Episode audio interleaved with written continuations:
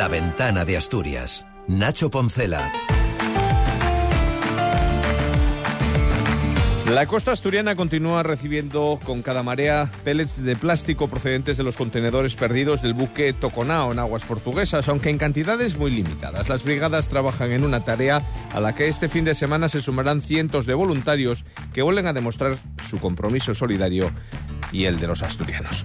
Buenas tardes. Las playas regionales siguen recibiendo esas bolitas que llegan a la costa con una cadencia similar al aumento de contagios por gripe y COVID, que ha obligado a intensificar la campaña de vacunación.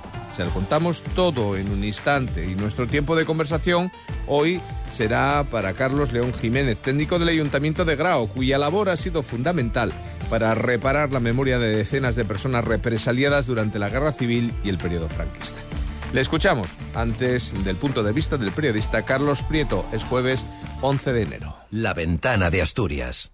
Nacho Poncela. El Principado, que el martes elevó el nivel de alerta de su plan territorial por contaminación marina accidental y desde ayer ya cuenta con la colaboración de medios estatales, lo elevó al número 2, ha identificado 65 de los 210 arenales como prioritarios para esas labores de vigilancia y limpieza. Al igual que ayer, los equipos desplegados, que suman cerca de 200 personas, se han centrado hoy en una veintena de playas, mientras que Salvamento Marítimo hace valores labores de vigilancia en alta mar con embarcaciones y medios aéreos. Las labores se completan con drones de bomberos de Asturias para observar zonas de difícil acceso y con el trabajo de los agentes medioambientales. El consejero de Fomento, Alejandro Calvo, ha incidido hoy en la recogida de los pequeños trocitos de plástico que representan un trabajo muy, muy arduo, ya que su tamaño y también el estado de las playas, que a estas alturas ya del año acogen pues mucha maleza, restos de las mareas. De cara al fin de semana esto va a obligar y por eso ya se ha hecho un llamamiento para que el voluntariado se sume a estas labores de limpieza. El objetivo es garantizar un sistema coordinado a través de protección civil para que no exista ningún riesgo, riesgo para esos voluntarios y que su trabajo tampoco suponga un problema dentro del dispositivo puesto en marcha. De momento la evolución de llegada es similar, es decir, a lo que hemos tenido desde el, desde el primer día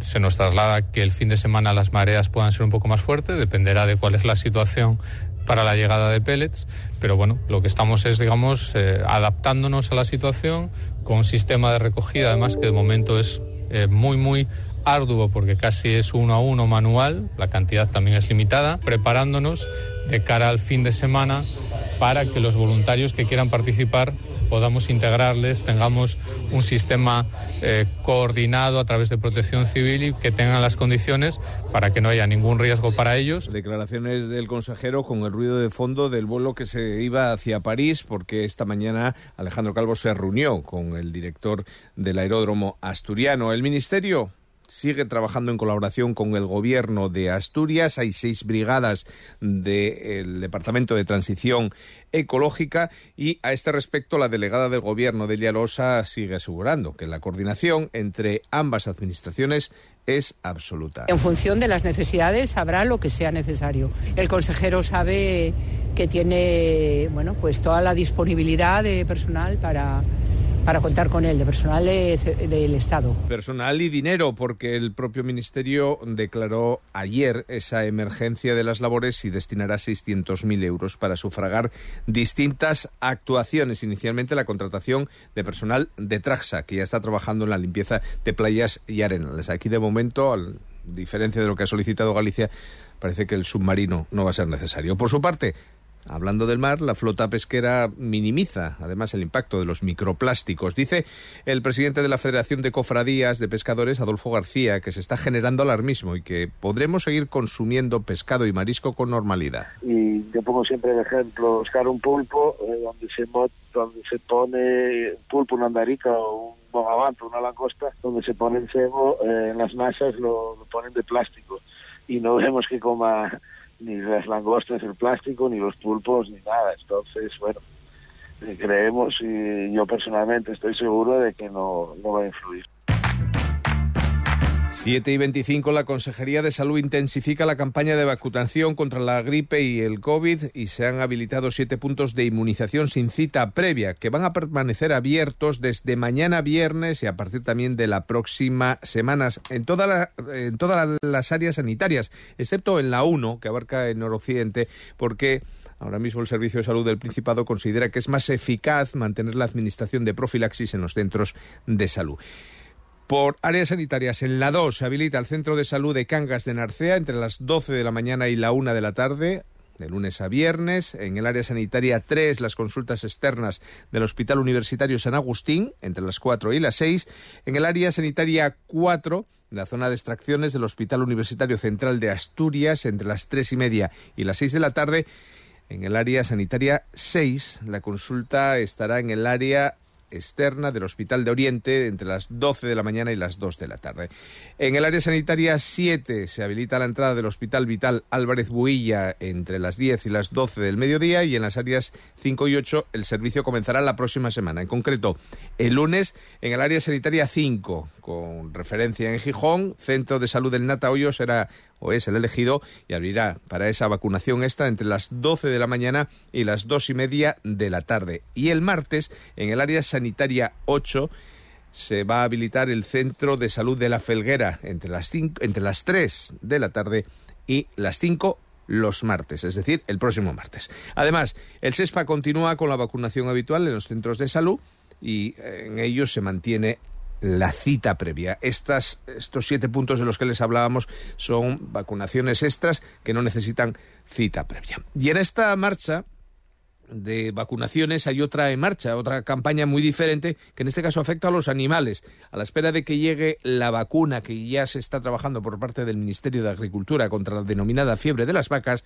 el Principado ha iniciado la anunciada de la cabaña ganadera contra la lengua azul. La directora general de Ganadería y Sanidad Agraria, Rocío Huerta, confirmaba que próximamente llegará la de esa enfermedad hemorrágica, la enfermedad del mosquito. Está trabajando con distintos laboratorios y con la Agencia Española del Medicamento en el desarrollo y puesta en marcha de una vacuna.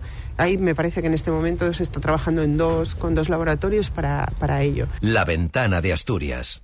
Nacho Poncela. 7 y 27. Dos apuntes laborales más. La dirección de ArcelorMittal en España sopesa la posibilidad de parar un horno alto en Gijón por la baja por la situación del mercado, básicamente, y por la baja demanda. En un encuentro con 600 mandos de la compañía para tratar los presupuestos de este año, se ha planteado hoy la parada de esa instalación si la demanda no mejora en los próximos meses. Para los responsables o para el responsable de comisiones obreras en las plantas asturianas, José Manuel Castro, esto es inaceptable. Nos encontramos ante un nuevo esperpento. La dirección de la empresa nuevamente pues eh, falta completamente el respeto a la parte social. Realizan hoy un acto eh, con ágape incluido para, para la cadena de mando, donde bueno pues ya anuncian pues la, la enésima y cutre amenaza de, de parada de un, de un horno alto, ¿no? Con la, con la clara intención y la indecente intención de, de tratar de influir en, en, las negociaciones varadas ahora mismo en todos, absolutamente todos los ámbitos, ¿no? Y salvo acuerdo de última hora, mañana vuelven los paros a las estaciones de la ITV en Asturias. Huelga de tres días a la semana, lunes, miércoles y viernes, en principio hasta Semana Santa. El último planteamiento hecho por la dirección, participada en un 100% por el Principado, está lejos de satisfacer las demandas de los convocantes. al final lo que quieren es abrir un proceso de, negociación que ya, prevemos que se va a alargar en el tiempo, no, no vienen ya con, incluso hoy que sería la tercera reunión que ya tenemos, eh, no vienen con nada claro, simplemente con, bueno, con ideas muy, muy globales, muy generales y entonces, claro, eh, pues evidentemente nosotros lo que queremos es acabar con este conflicto lo antes posible. Pues veremos lo que sucede en las próximas horas, de momento son las 7 y 29 minutos y llega la conversación aquí, a la ventana.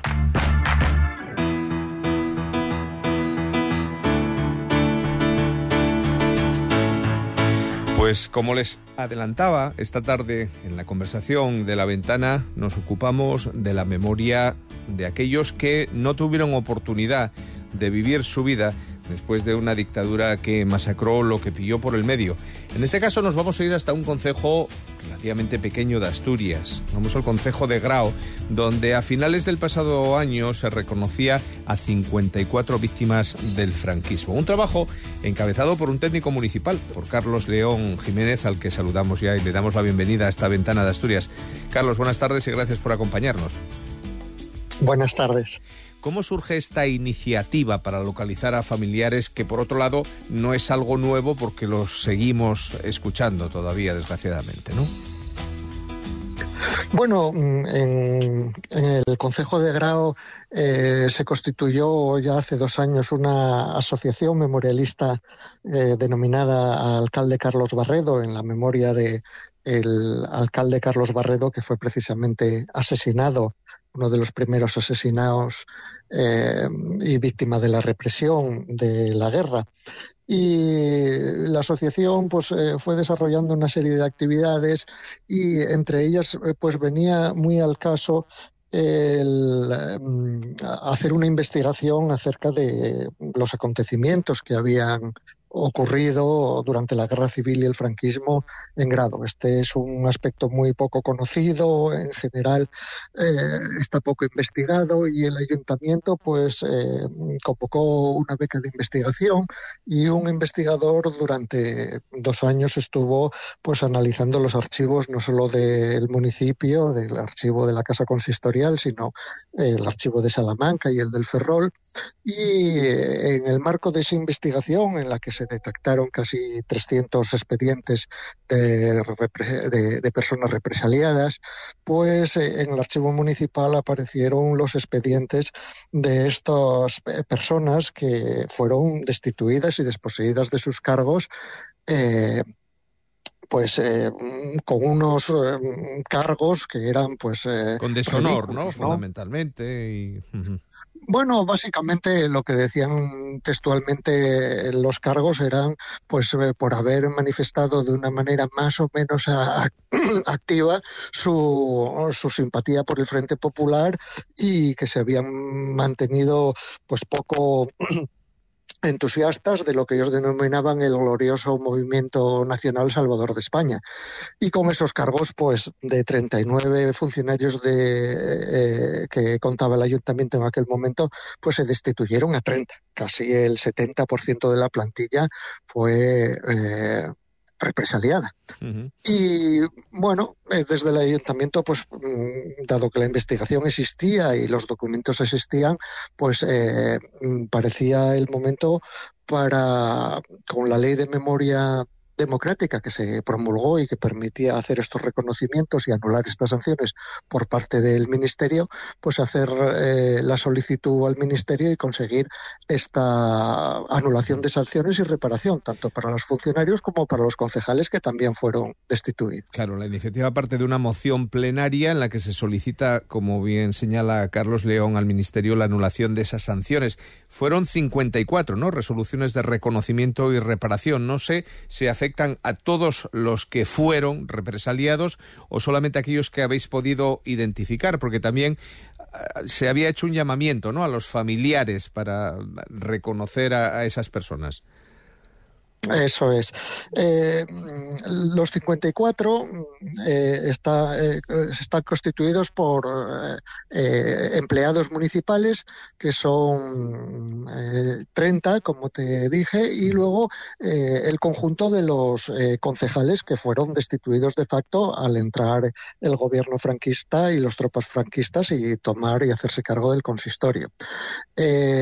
fueron represaliados eh, entre esos 54 figuran represaliados no solo del bando republicano, también hubo eh, concejales de, antiguos gobiernos de derechas que fueron represaliados por el bando republicano, en concreto cuatro, y también se incorporaron a, la solicitud de reconocimiento y reparación porque aquí se trataba de reivindicar a las víctimas y las víctimas, cualquiera que hubiera sido eh, la razón de, de sufrir esa violencia, pues debía ser eh, reconocida y reparada.